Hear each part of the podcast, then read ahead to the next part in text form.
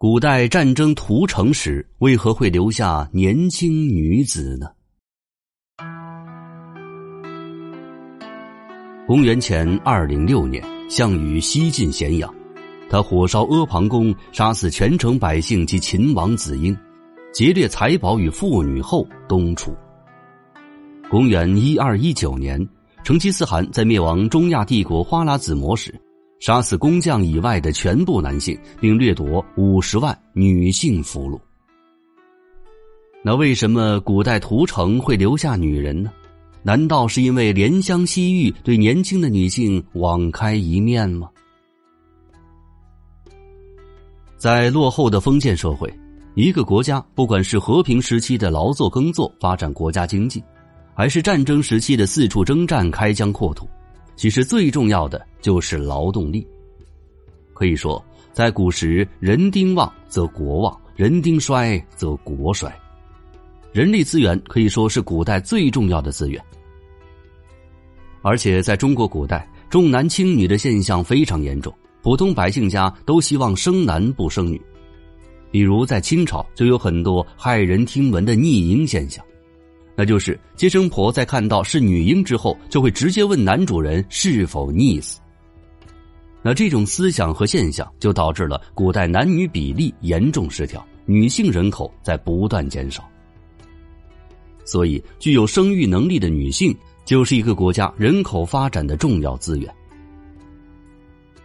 由于古代战争对人口的消耗，战胜国则需要补充人力缺口。所以在屠城的时候，年轻女性通常都会被放过，与军中的士兵来繁衍后代。当然，他们被掳掠走之后，也会遭受到非人般的折磨。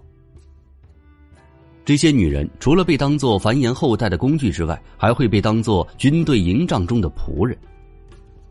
古代女性一般十二三岁就会嫁为人妻，从小就被灌输了相夫教子、洗衣做饭的思想。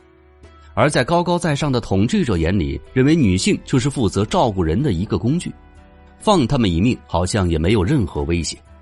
就算有少数有独立思想的女性反抗，也很快就会被镇压的。所以，这些女性在被俘之后，她们都会被留下来负责照顾军中的士兵。可以想一下，他们照顾的这些对象，可都是亲手杀害自己亲人的凶手啊！在连年的战争当中，许多士兵还未成家就被拉来参军了。